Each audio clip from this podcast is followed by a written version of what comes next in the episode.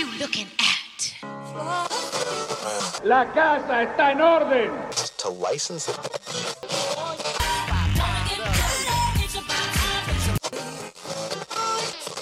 I have a dream that one day this nation will rise up.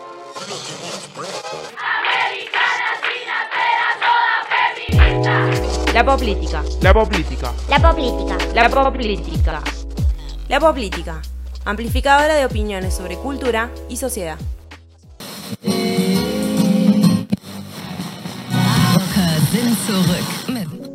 Hola, mi nombre es Paola Conde Galeano. Soy antes que nada mujer, mamá de Roberto de 10 años y productora y realizadora en medios. Me gusta escribir, leer y mi escritor preferido es Borges. Actualmente trabajo en diferentes medios gráficos y audiovisuales, incluido la política. Y hoy tengo el placer de traerles a ustedes, aquí en Postmundo, una reflexión acerca de la narración que titulé Mi causa, mi tierra. Argentina, nuestro país, cuna de íconos de la historia como Gardel, Maradona o Evita. Nos hace pensar mientras suena de fondo por una cabeza en este vasto territorio como lugar para crecer, más allá del desengaño que a veces nos puede un mal pasar, viendo cómo no llegamos a fin de mes, cómo la educación y la salud son mal pagas, y todos nos deslomamos por decir lo logré. Tengo ese trabajo soñado, tengo salud, tengo todo lo que quiero. O llamándonos a la vieja frase, no tengo todo lo que quiero, pero quiero todo lo que tengo. Y ahí volvemos a hacer lo más austral que se puede hacer. Pero ¿qué le puedo decir de la tierra que nos vio nacer? Todos la sentimos nuestra. Y a veces, algunos argentinos como vos o como yo, llevaron esto al extremo. ¿Por qué me decís? Las causas pueden ser muchas, pero el día de hoy solo hablaremos de una, la toma de tierras en Argentina. Sí, sí, para vos que tenés techo y comida, para vos que tenés trabajo, una familia que te apoya, etcétera, etcétera. Y también para aquellos que dicen estar más arriba, la clase política, las empresas internacionales, las clases acaudaladas por dinero mal habido y la lista podría seguir.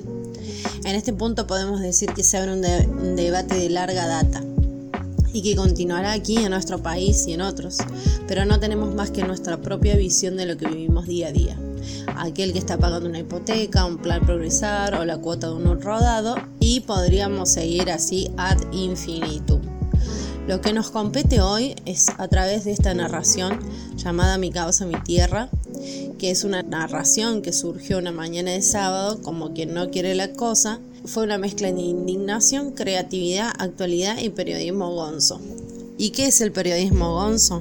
Es un subgénero del nuevo periodismo que plantea un abordaje directo del objeto, o sea, la noticia, llegando hasta el punto de influir en ella y convirtiendo al periodista en parte importante de la historia, como un actor más. También suele imprimir más importancia al contexto que al texto, es decir, da preponderancia al ambiente en que ocurre tal hecho, por encima del hecho mismo. El término se usó para describir el distintivo estilo narrativo del periodista y también escritor estadounidense Hunter S. Thompson. Mi causa, mi tierra, cuenta brevemente la historia de un periodista que despierta en Guernica, 37 kilómetros al sur de la ciudad de Buenos Aires, no por arte de magia, claro está, sino por un trabajo al que no se podía negar. ¿Cuál es la noticia? La toma de tierras de Guernica.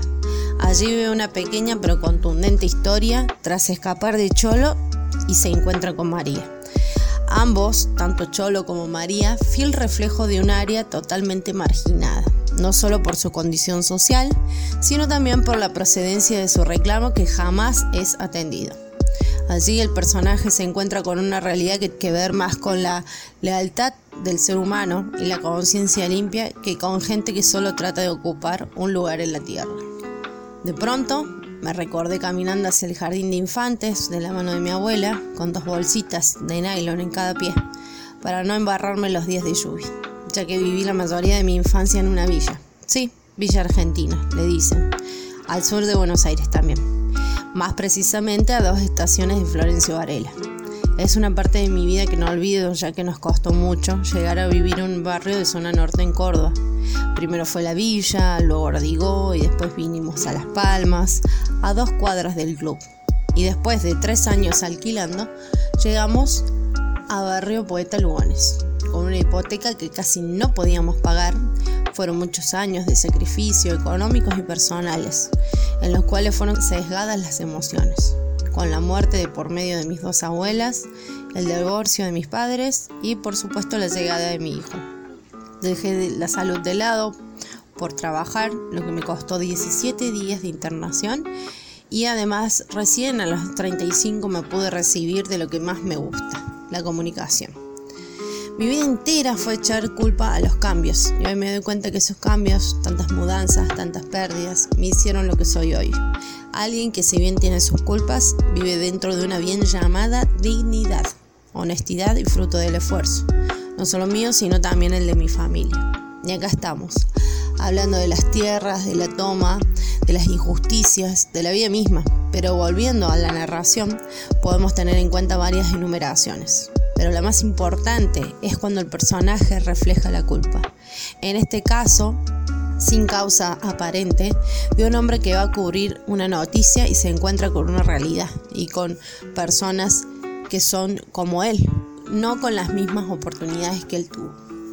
Esto nos lleva, sin lugar a dudas, a un espacio de reflexión que va de un lado a otro buscando a alguien que pueda darle un cierre digno, un lugar llamado solución, la toma de tierras. En contraposición con esto, o más bien del otro lado de la punta del hilo, está el por qué pasa esto. ¿Por qué tenemos personas en Argentina, nuestro país, que no tienen un terreno para sentarse ni hablar de techo que los ayude a armarse, para vivir esta vida con mayor dignidad? Y allí se abre otro debate el alcance en los efectos de los incendios forestales, que guardan relación no solo con los factores climáticos y ambientales, sino con políticas nacionales, leyes y objetivos institucionales que afectan a cuestiones como el asentamiento humano, la tenencia de la tierra, los reglamentos relacionados con el medio ambiente y las actividades agrícolas y forestales. Cabe recordar que el pasado 9 de marzo, alrededor de las 4 pm en Argentina, siete localidades de la comarca andina comenzaron a arder.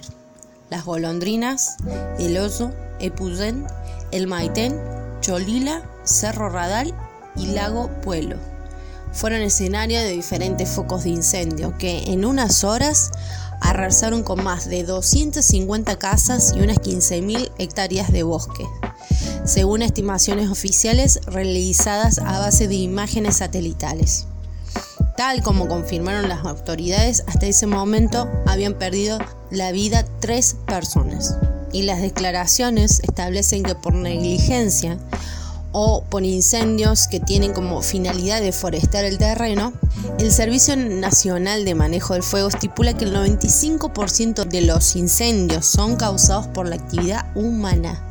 Según científicos y expertos, el aumento de las temperaturas por el cambio climático y otros eventos meteorológicos, como las corrientes del viento, pueden exacerbar las consecuencias generando un efecto devastador. Además, y lamentablemente los registros y la información que poseen los especialistas de la zona indican que el fuego se prendió intencionalmente y el que lo hizo sabía perfectamente cómo hacerlo para perjudicar en su momento. Fue la declaración de Juan Cabandier, ministro de Ambiente y Desarrollo Sostenible, quien dio esta conclusión más bien sentencia de lo que pasó ese fatídico 9 de marzo. Él mismo presentó una denuncia penal e instó a la justicia a investigar y confirmar las causas certeras de lo sucedido. Entonces, ¿en qué quedamos? ¿Cuál es la verdad? Estamos frente a otra mentira, frente a otra jugarreta para ganar espacio donde multinacionales pueden construir sus bienes denominados countries? ¿Quién dirá la verdad? Hoy, ahora. Nadie, señoras y señores, nadie es nuestro sujeto. Pero, ¿saben qué? Hay que alzar la voz. Podemos ser esos que no se callan, que dicen presente, por más de que no quieran escuchar.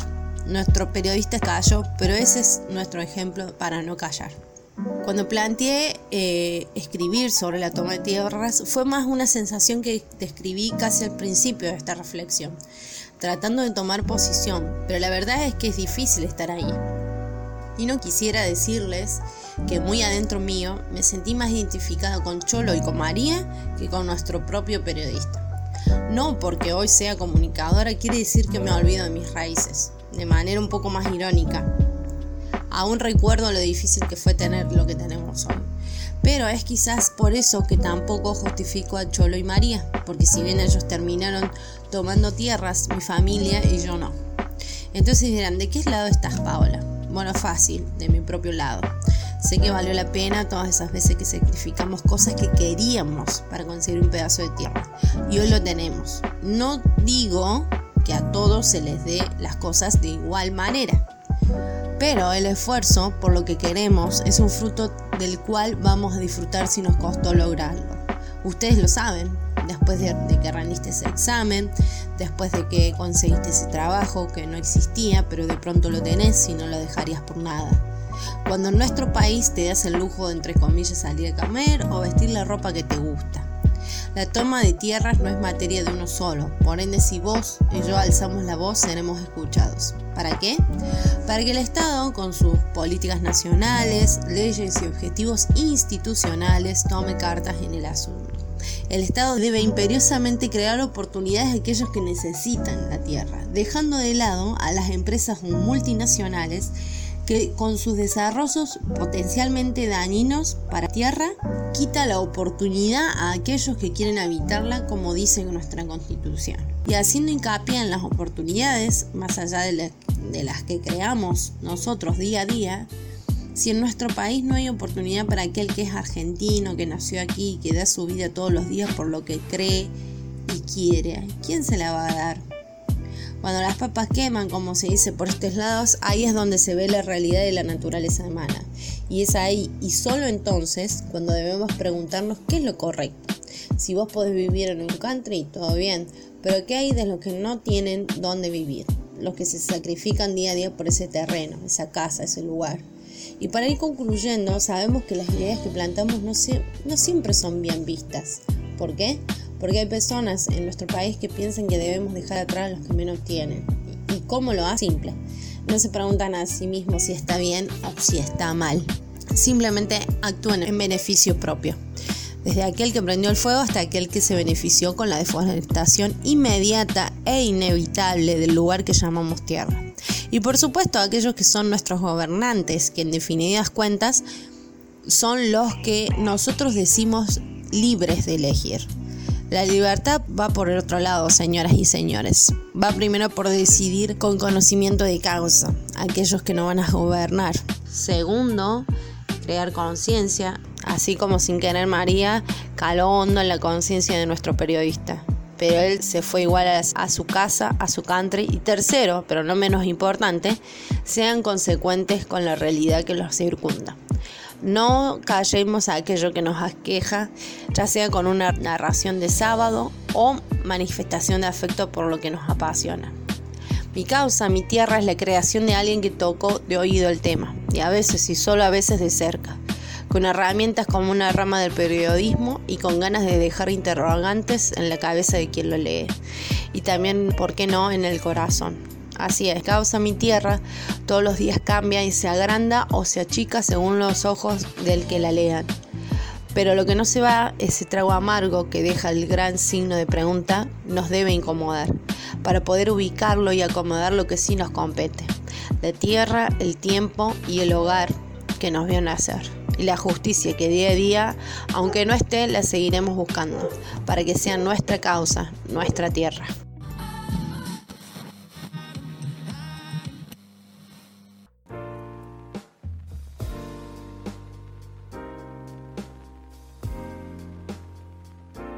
Encontranos en Instagram como arroba la poplítica.